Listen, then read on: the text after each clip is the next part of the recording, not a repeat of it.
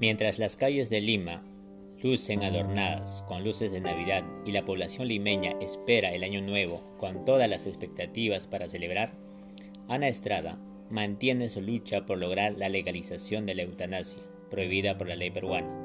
La psicóloga de 43 años fue diagnosticada con una enfermedad muscular crónica y degenerativa denominada polimiositis, quien a los 14 años comenzó a usar una silla de ruedas debido a una pérdida de fuerza muscular.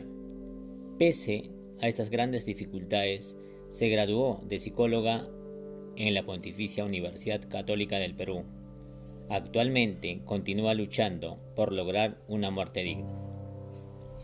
En estas circunstancias de su agonía y depresión manifiesta, no soy libre, porque mi cuerpo le pertenece a este estado de esta manera enfatiza que el culpable de su agonía es el Estado, quien a su vez en sus escritos indica que ha tratado de ahorrar para viajar a Suiza, donde la eutanasia es legal. A pesar de esta realidad, un sector de la población está en contra de la eutanasia, pues hacen énfasis a que la muerte debe ser la voluntad de Dios, mientras otro sector propone que esta práctica se debe realizar a pacientes desahuciados para evitar el sufrimiento. ¿Acaso tiene sentido que las personas con enfermedades terminales sigan luchando por su vida a pesar de estar postrados en una cama?